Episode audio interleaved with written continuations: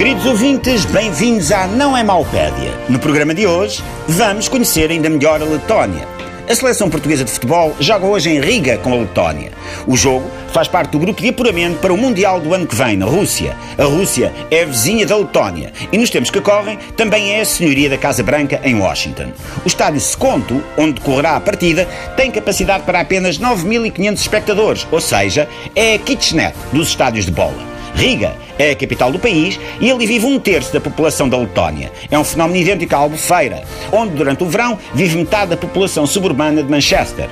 À cabeça de Joana Solnado, onde Jesus passa os fins de semana com pontos para feriados, e a Alfama, onde tem em casa cerca de dois terços das estrelas mundiais do cinema e da cantiga. Riga é conhecida como a Paris do Báltico, o que é esquisito, se pensarmos que José Sócrates nunca teve lá casa. Um erro comum das pessoas com falta de sentido e orientação quando estão armadas em um rojeiro é confundir os Estados Bálticos todos. A Lituânia, a Estónia e a Letónia pertenceram à União Soviética até 1991. Entretanto, mudaram-se para a União Europeia e para a NATO numa mega transferência intermediada pelo agente FIFA Jorge Mendes. Devido à ocupação soviética, 25% da população da Letónia é de origem russa e 70% dos homens e 92% das mulheres são extremamente parecidos com José Milhazes. Também não se deve confundir a Lituânia, a Estónia e a Letónia com a Eslovénia. Não têm nada a ver, geográfica e sensualmente. Os Estados Bálticos foram ocupados pela URSS e a Eslovénia é a terra natal da primeira-dama dos Estados Unidos, Melania, que foi ocupada por Donald Trump. A epopeia portuguesa é os Lusíadas de Camões. A epopeia da Letónia é O Matador de Ursos, de Andrés Pumpus. Talvez em homenagem àquele ursídio, adepto do sadomaso, que o Leonardo DiCaprio primeiro amou e depois esfaqueou, com um ímpeto digno de uma capa do Correio da Manhã. Gosto do título. Se fosse um romance do Lobo Antunes seria O Matador de Pacaças, se fosse do Miyakoto seria O Matador Assassino de Mamiflores, se fosse do Gustavo Santos seria Ama o urso dentro de ti antes de matares o urso que te queres trafegar. Há aqui pano para mangas, pips.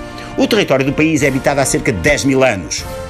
Saliente-se que 8 mil anos Cristo foi uma época histórica, recheada de acontecimentos marcantes para a humanidade, como o baile de debutantes de Lili Canessas ou o primeiro gráfico macroeconómico de Medina Carreira. 41% da Letónia é coberta por pinheiros e os outros 59% têm soalho flutuante. Na Letónia fala-se letão. O letão é uma língua indo-europeia compreendida pelas pessoas que vivem na Letónia, mas curiosamente desconhecida para uma pessoa que nunca tenha saído de Almancil.